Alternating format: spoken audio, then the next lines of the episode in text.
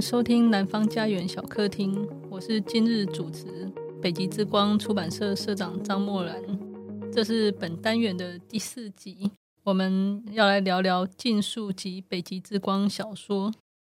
今天做客小客厅的来宾是北极之光的新作者周桂英，也就是禁书的作者。那前面三集都是桂英采访其他人，那现在我们终于可以来好好的跟桂英聊聊《禁书》这本书。Hello，大家好，我是《禁书》的作者周桂英。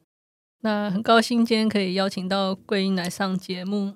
我先聊聊当初收到《禁书》时候的心情，就是那一天我在搭客运从罗东要到台北参加读书会的时候，打开手机。收到了桂英投稿的 email。那其实因为这两年因为疫情的关系，我们的出书量减少了，所以已经很久没有收到投稿。那打开这封信，发现桂英是一个大有来头的作者。他不但得过联合文学奖、时报文学奖、玲珑山文学奖，还有翻译大奖等等一堆文学奖，同时也是巴黎第三大学的电影博士。那还没有打开小说之前。对于这个作者跟这篇小说，我就充满了好奇。那在客运上面打开小说，本来只是想瞄一眼，因为太好奇了。本来我不太可能在客运上看一一篇小说，但是打开之后就忍不住一直阅读下去。一开始背景在巴黎，然后从巴黎到台湾，再从台湾到巴黎，这样一个漫长的爱情故事给吸引住。那其实几乎是还没有看完的时候，就决定我们一定要出版这篇小说，因为它的文笔非常的好，故事也非常的吸引人。那最大的特色应该是文字富有诗意啊，我觉得写小说文字富有诗意很重要，可是却是很多人无法做到的一点，就是诗意跟隐喻这两件事是大家都知道应该要做。可是很不容易做好的一件事。那所以，我对于能够写出这样一篇小说的作者非常的佩服。但是阅读完整篇故事之后，我更好奇的是，桂英她在什么情况下写下了这样的一本书？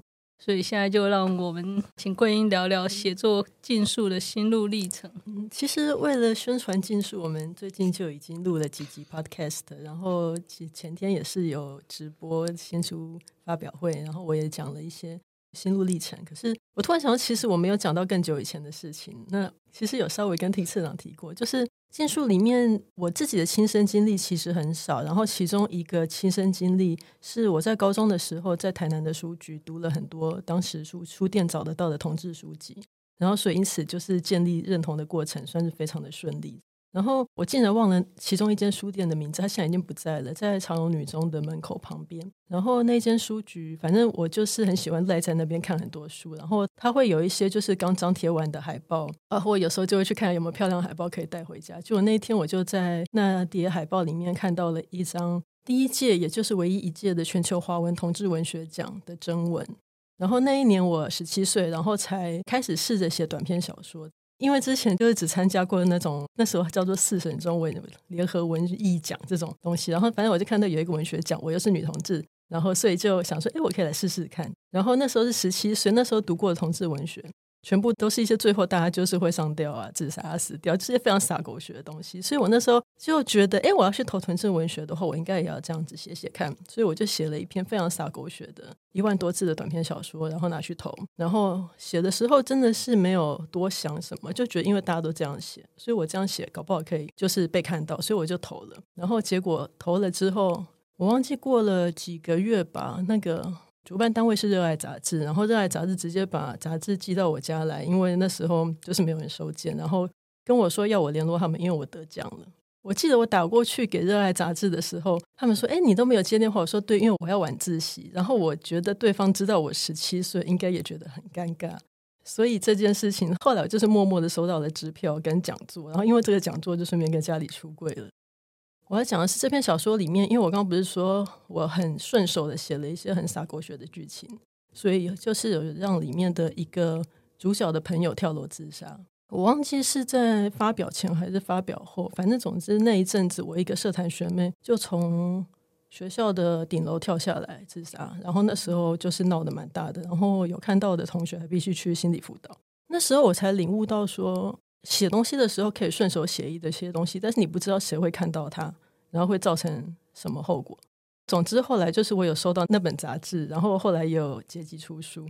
那些书跟杂志我有留着，可是我把我自己那篇短片撕掉了，就是很后悔写了这样的东西。虽然说那个学妹她的跳楼跟我一点关系都没有，那真的是巧合。她是因为课业压力，而且她也不可能读过我的小说。可是就我们录 podcast 的第二集的时候，安井有说他的笔名那个“谨”是因为他觉得写作要谨慎。嗯，我觉得我有点太晚理解这件事情。虽然说那时候才十七岁了，但是我真的那时候觉得很后悔，所以导致后来就是我花了很多时间去。思考写作到底是为什么要写？写写了的话会有谁看到？会有什么后果？所以这就是我发表的第一篇同志小说，是用笔名写的。可能因为这一件事情，所以我后来写的东西绝对不会有自杀成功啊，或者是一些我不希望看到发生在我朋友身上的事情。然后，所以这乍看之下跟禁术没有什么关系，但其实它是一个很远的原因。这是为什么我会想要写一本可以投去给北极之光的小说。嗯写作通常会有很漫长的因缘。那写作最神奇的地方就是你永远不知道你写的东西到底有谁看到。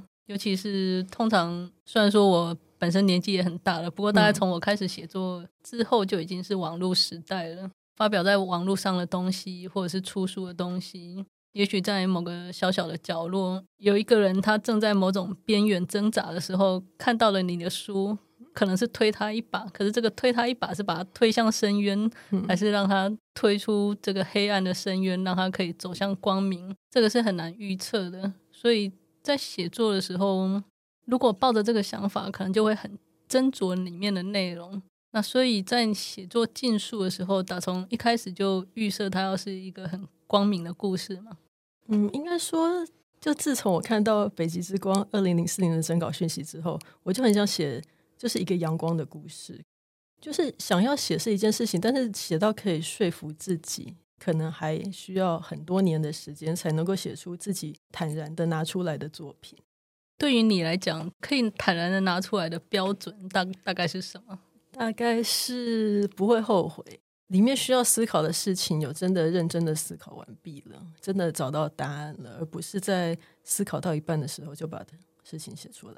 嗯，然后因为剑术里面有一些对我个人来讲，可能有一点到某个时期为止都有一点点敏感的一些情节，所以算是过了这么多年，我认真的思考过之后，觉得哎，真的是伤已经好了，OK 棒已经拿下来了，那我们可以来聊一聊了，这种感觉。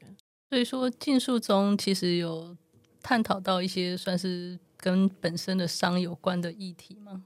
嗯，应该算是吧，因为里面有讲到青春期自残这件事情。但我要写的其实不是自残这件事情，而是事后很多年的尴尬，尤其是旁边的人对你的态度会有一点退畏缩。我想写的其实是这一件事情。对，其实里面有我印象很深刻的就是主角安瑟跟他的算是前女友雷亚之间，其实他们两个之间有很多可以谈的。但是先延续刚刚的话题，在他们算是。又一次见面，并且发生关系之后，雷亚才问这个安瑟说：“所以你以前为什么会自残？”那这个时候，安瑟突然领悟到说，就连雷亚也有分手之后才问得出口的话题。那其实这部分我觉得很有意思，就当初也是很有意的这样铺排嘛。对啊，而且写禁书之前，我有一段时期都是在练习写电影剧本。练习写剧本的时候，就会去读很多如何铺排情节的书，所以这方面的确是心机蛮重的。先给大家一个，就是书一开始是先是先给大家一个很欢乐的跨年的场景，然后跨年场景之后再带到雷亚，然后在在比较温柔的两人世界的激情戏之后，才带到这个雷亚摸着他的疤，然后开始讲这件事情。就是说，特意去铺排，为了呈现雷亚是。原本也不敢问，对，是特意铺排的，没错。大家不敢问，是因为小心翼翼的，怕触到对方的伤痛，是这样的感觉吗？一方面是这样，一方面是因为我觉得对方会预设一个禁忌的话题，所以导致就算你自己想要说你不用在意这件事情，对方可能觉得没关系，你不用谈，嗯，这种感觉。所以写这本书，嗯、呃，有一个其中一个主题就是很想跟很多人说，其实真的不用担心，没事了。然后我觉得会这样想的一定不止我一个。也就是说，其实多少也是想要跟大家讲说，有时候不用那么小心翼翼，对，不用怕。其实就我自己的经验来讲，当别人的态度越小心翼翼的时候，这个被小心翼翼对待的人反而更容易受伤。嗯，对啊，我觉得这个或许也是可以让大家理解的一件事情吧。你越怕去碰触到一个人的伤痛的时候，反而是你最容易伤害到他的时候。所以。当初想写一个光明的故事的时候，你是怎么构思出小说里面的这些角色？一开始我其实想要写一个关于亚维农戏剧节的故事，然后那时候本来是给夏日为背景的很欢乐的悬疑的故事，可是后来角色的故事的个性越来越鲜明之后，我就把那个本来的情节删掉了。然后这些角色其实都不是真的有参考对象的角色，譬如说。安瑟是围绕着一个概念诞生的角色，也就是书里面有提到的瓦斯炉这件事情。就是有一天我在做瑜伽的时候，突然意识到说：“哎，做瑜伽有点像是瓦斯炉，可以把心里那个那个熊熊燃烧的烈火转成小火，这种感觉。”所以就是书里面讲到的那一句：“年轻的时候，我以为火如果不彻底把它灭掉的话，就只能。”把一切都烧光，但是长大以后，我才领悟到说火可以调小一点，而且火不一定要是爆裂或者是愤怒，而且有火才有生命。这算是安瑟这个角色最核心的一个概念。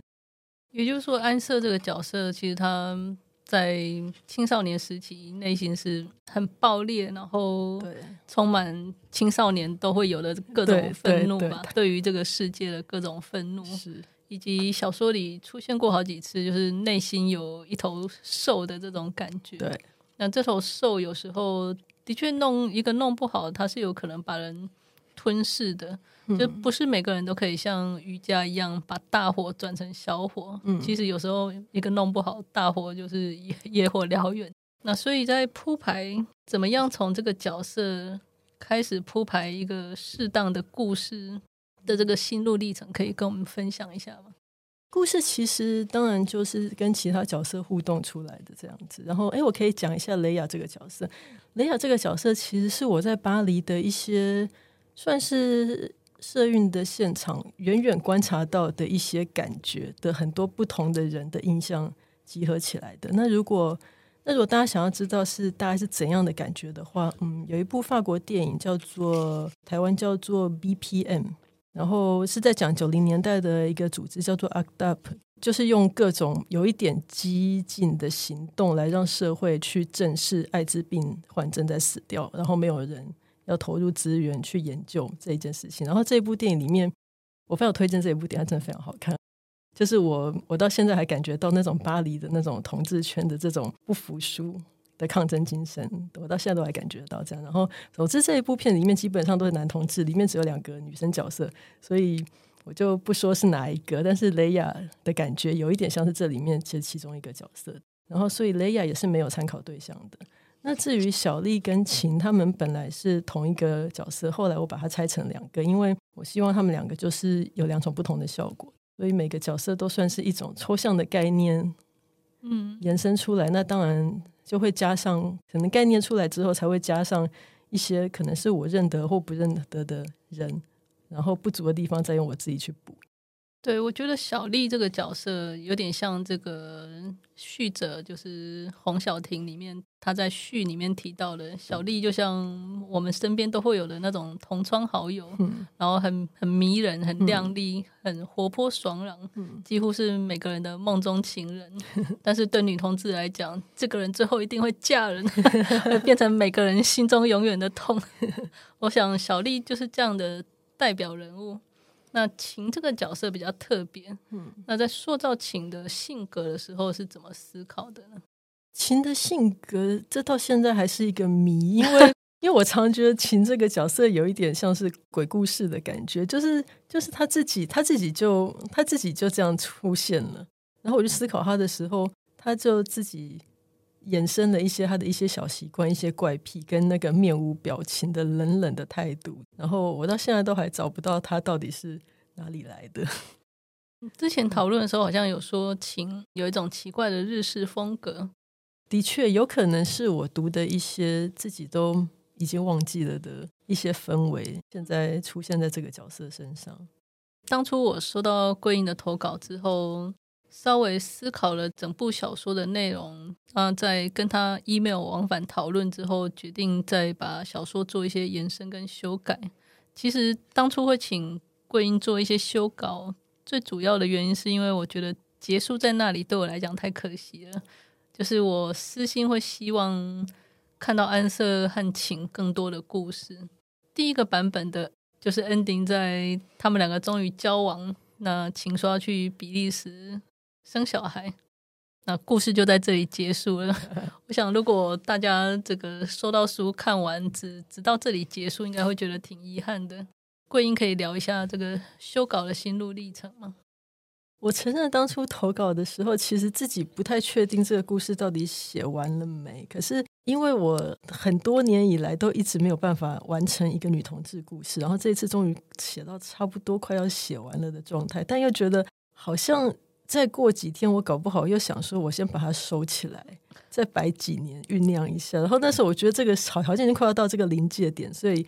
我就想说，还是先投出去好了，这样。然后那个时候，主角安瑟是没有名字的，就只有一个我。嗯、然后现在的最后一张也不存在。我觉得那其实是算是有一点，以人生来讲，就是一种人生的转捩点。就是你在那个转捩点遇到了什么人，就会被推到什么方向。那他运气很好的是遇到了莫兰社长。首先，一方面当然是因为，因为里面的一些主题，我不知道社长看到之后会怎么想。然后，如果社长给我的回应是有一点点没那么温暖的话，说不定我就会退缩，然后不要再去写这个主题。可是因为莫兰社长的回应是非常非常温暖的，所以我可能在最后一章反而去想了一些之前不敢想到那一个点的一些事情，然后最后最后一章就变成了一个我自己写完都觉得还蛮感动的结论，就是关于伤，或者是关于成长，或者是。一些你终于可以去面对的事情，然后其实这些都没有关系。如果桂英真的又把它收起来，过几年再 投，那就太可惜了。因为这确实是一部很棒的小说。嗯那其实当时收到的时候，我觉得它也算一部很完整的小说，只不过会让人想要再看到更多修稿的部分。我觉得。应该是有三个部分吧。首先是他跟雷雅的结束，就安瑟跟雷雅的结束，新增了算也算是很温暖的一段。嗯嗯嗯，雷雅这个角色也是也是因为社长就是一开始没有看懂他们之间的问题到底在哪里，然后其实对我来讲，我或多或少觉得知道知道他们两个之间的问题，但是可能如果社长没有讲，我应该不会意识到说我写的不够清楚。所以才会去把它写清楚一点，让大家都看得出。问题在于一些雷雅的想象以及安瑟的不符合他的想象。其实他们两个之间的关系也没有这么平等的这个关键的问题。然后，可是就是修稿的时候，最后加了一小段是关于言灵的力量。我觉得雷雅真的是一个我们大家如果。大家常常讲梦中情人，那雷亚可能就是一个梦中的前任，这样子，就是一切都非常的完美，最后也结束的很美好。我觉得，如果人生中真的可以有这样子，虽然我们没有办法在一起，但是这一切真的很美好。我真的很感谢你的这样子的一段故事，它也是可以帮助我们每个人成长的一个很重要的历程。那在进述这个故事里面。的确是雷亚帮助了安瑟，看到了很多事情，然后也终于学会如何对自己温柔，他才可以用一个算是比较成长了的自己去面对情。对，里面其实有几个部分让我印象都蛮深刻的，就是说安瑟他原本是一个很讨厌自己的人，我觉得这个设定很有意思。嗯，那其实应该很容易引发大家的共鸣。对，因为大大家心里可能都有那么一点。对，就是每个人或多或少都讨厌自己，嗯、但是有些人可能讨厌自己的程度比较严重一点。嗯、那安瑟也许他的青少年时期算是其中的代表吧，他真的有点过于自卑，并且过于讨厌自己。那但是他在遇到雷亚之后，比如说有有一段我很喜欢，就是雷亚刚跟他交往不久，但是安瑟会一直问雷亚说：“你到底喜欢我哪一点啊？你为什么会喜欢我？”那所以雷亚每一次跟安瑟见面的时候，就会开始唱一首算是告白的情歌。嗯，对啊，情歌的部分 让你讲。I love you, baby，那一句。对对对，对就每每一次都这样唱，来让让安瑟可以感受到说，哦，这个人是真的很爱我。这样对雷亚来讲，这是理所当然的事情，但对安瑟来讲是无法想象的事情。就是怎么会有人爱这样的我？然后，因为他在前一段关系跟芷婷的关系里面，他是没有感受到这件事情的。芷婷可以算是那种不好的前女友的代表，跟跟雷亚刚好是一个对比。但是，我想一般人百分之九十九的人大概都没有雷亚这么完美的前女友。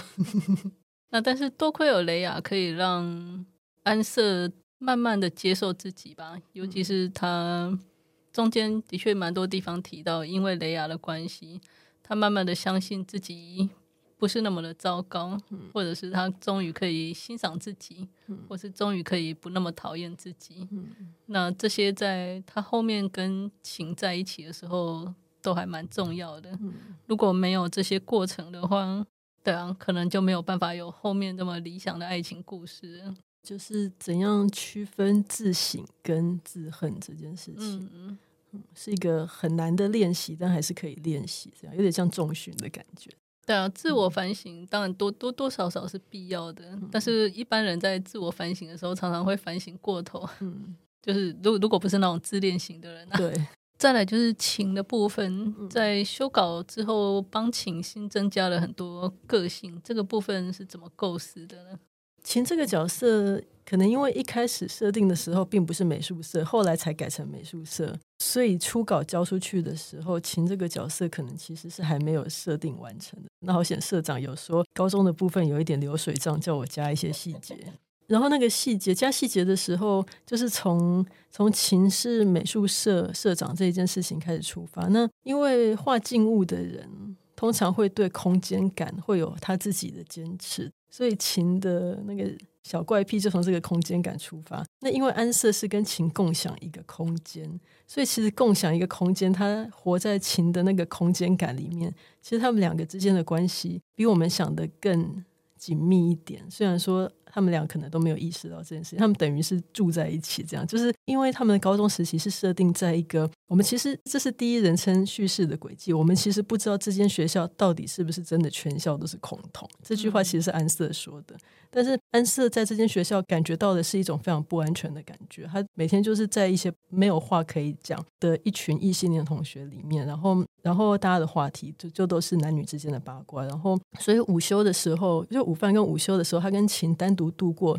的这一段时间，算是一个世外桃源。然后那个世外桃源都是晴的布置跟晴的空间，所以是从这个氛围去去添加了很多晴的一些在这方面的小怪癖，然后他的个性才稍微显现出来。嗯，但是很可惜的就是安瑟跟琴在高中的时候，两个人都无法去面对自己的感情，也没办法面对对方。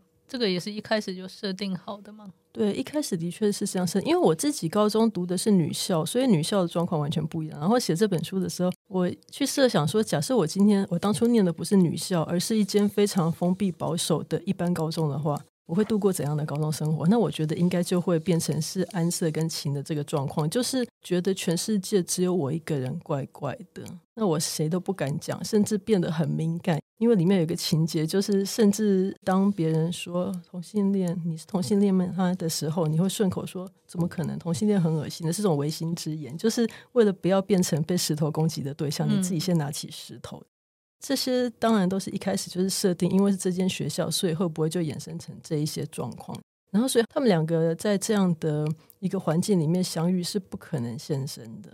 嗯，然后，所以整个故事的纠结，当然也就是围绕在这个，其实有一点像是八零年代的女同志故事，就也是这样，两个人都不能现身。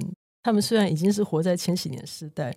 但其实，在很多地方，那个氛围，我有时候爬文都可以感觉到，在某些学校，其实还是这种氛围，大家不敢讲，也不敢说自己是谁，嗯、然后甚至对于最重要的人都还是要隐瞒这些，其实是很核心、很重要的事情。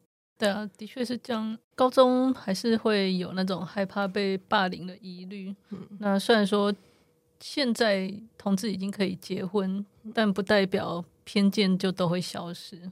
很多地方，尤其越乡下的地方，越可能存在着某种偏见，还是没有办法营造出所有人都可以坦然出柜的这种气氛。嗯、对啊，我还是觉得台湾社会还有待努力。那在写作禁书的时候，你觉得最困难的部分是什么呢？应该是把它写完吧，因为因为我我一直都很容易写一写，突然觉得我写的东西好无聊哦，或者是觉得我需要再停一下，再想几年这样子。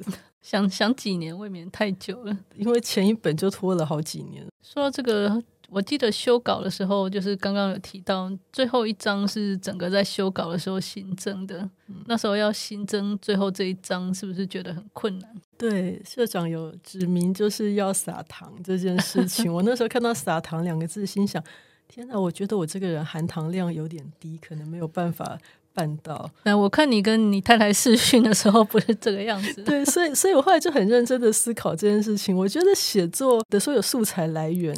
是要我们生活经历的事情进到潜意识的土壤之内里面，然后发酵过之后再长出来的一些东西，所以需要可能比我们想想的更久的时间，所以导致我写禁书的时候使用的那个能量，可能很多还是十几二十年前那个有点那个有一点黑暗狂暴的那个能量。但是当然社长讲了之后，我心想，对耶，我已经过了十几年幸福快乐的生活，为什么我没有办法撒一点糖？所以我去甘蔗园滚了几圈，对啊，幸好最后终于还是生出了最后一张。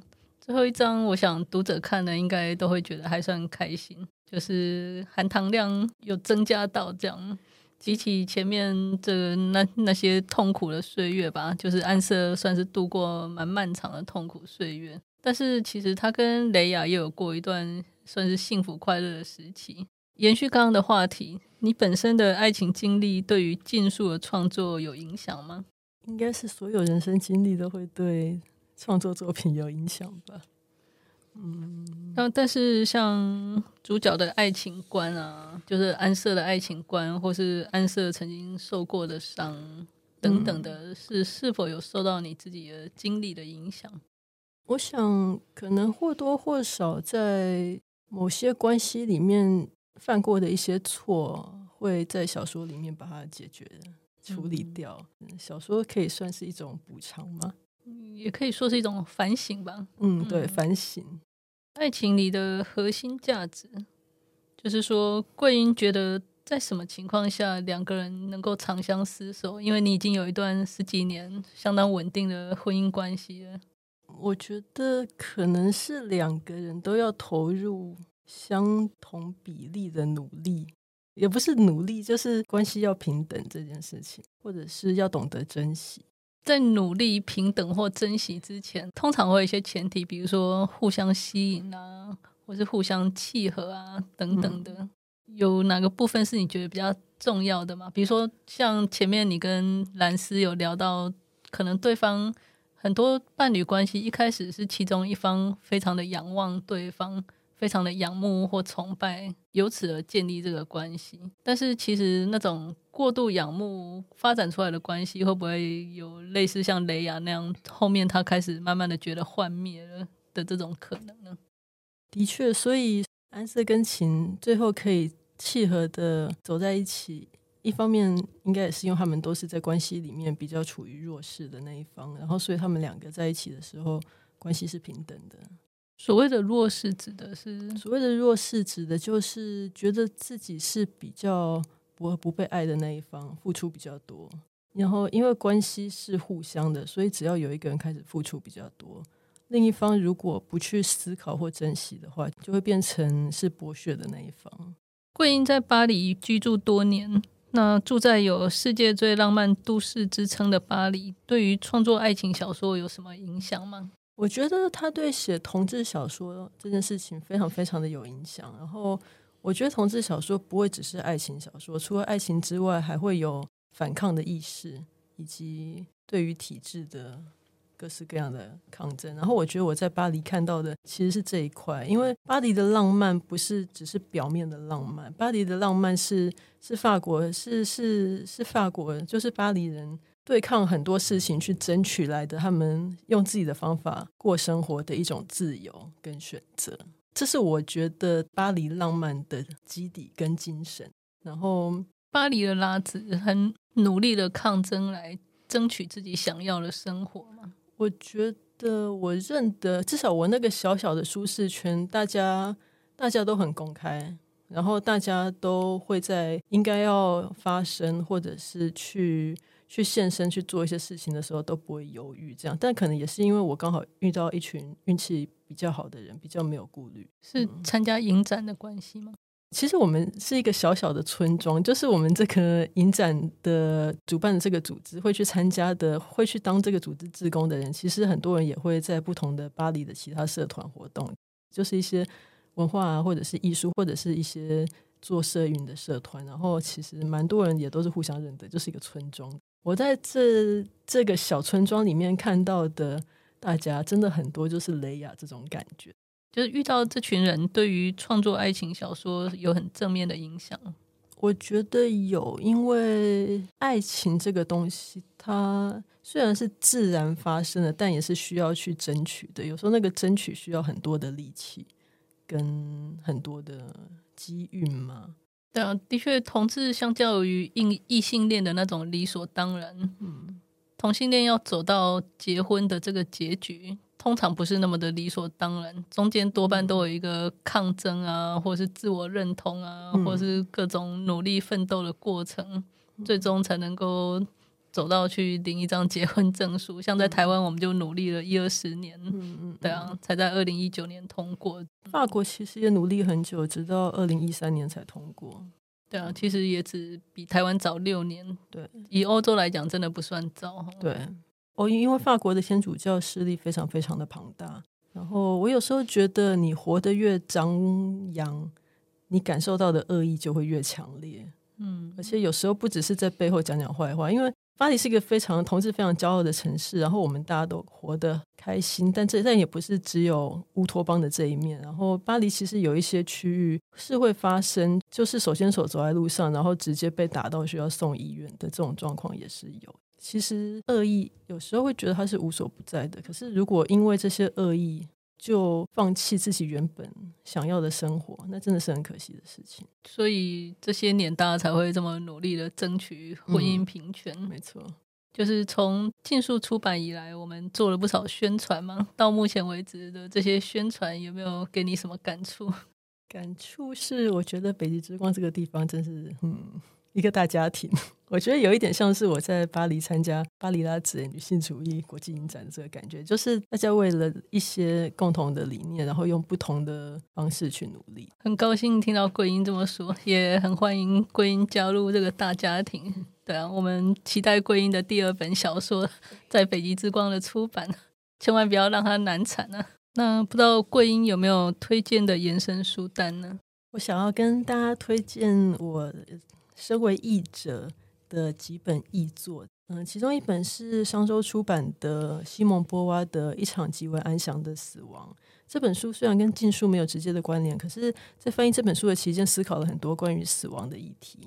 那思考死亡，才会让我们更加确切的体验，就是活着这件事情。然后，第二本是时报出版的《摇篮曲》，作者是金翠。金翠是一个。从越南流亡到加拿大的难民，然后《摇篮曲》这本书就是写了他很多在在越南、在在越南以及在加拿大的很多，就是一些有点像半自传的一些经历，然后是用非常诗意的语言去写的，然后都是一些片段。那我在翻译这本书的期间，学到了蛮多转场的技巧，其实我有用在禁书里面。那至于最后一本想要推荐的是商周出版的《唯一的玫瑰》。作者是《刺猬的优雅》的作者妙丽叶巴贝里，然后里面有一段话我非常喜欢，就用这一段跟大家做结。这样他说：“樱花是一种很有力量的花。”哦，对，这本书写的是是一个非常忧郁的法国人到了日本京都，然后在京都的各个寺庙啊、禅寺以及很多那个自然的风景里面，体验到关于人生于世这件事情的种种很禅学，但是又非常深刻的体验，然后让他终于能够就是比较坦然的活在世界上。所以我很喜欢的这一段话是，他说：“樱花是一种很有力量的花，它的漂亮外表只是假象。樱花其实是很饥渴、很贪婪的去体验生跟死，然后去尝试一切。”我觉得《北极之光》的书其实有一点这种感觉，就是它是赏心悦目、大家都很喜欢的、很漂亮的花，但是其实你真正去感受它的时候，它有很强的力量在里面，然后可以让人有更多的力量可以活下去。很谢谢桂英的肯定。那我觉得禁树也有同样的力量，所以希望大家都支持禁树，也支持北极之光。今天很谢谢桂英，那也很谢谢前两集兰斯跟安景都有一起来上节目，然后聊了很多，还有包括桂英采访我的部分，感觉因为这次的节目，让我们大家一起回顾了自己的著作，有些书很久没看了，都是为了这一次录 Podcast，还把它拿出来复习了一下，不知不觉中，北极之光今年已经二十年了。那我们五月的时候可能会有二十周年庆的活动，请大家就是密切留意我们的粉丝团。另外，我们今年也会所有的作者都会一起写这个番外合集。番外合集就是像是安井啊，然后兰斯啊，每个人可能会找一本书，甚至好几本书，然后把里面的主角凑在一起写番外篇这样。那当然，禁术也的角色也很有可能会加入。大家希望大家也期待这本番外合集。南方家园小客厅固定每周四更新最新讯息，请见南方家园脸书及 IG。如果有任何想法，欢迎留言讨论。我们下集见，拜拜。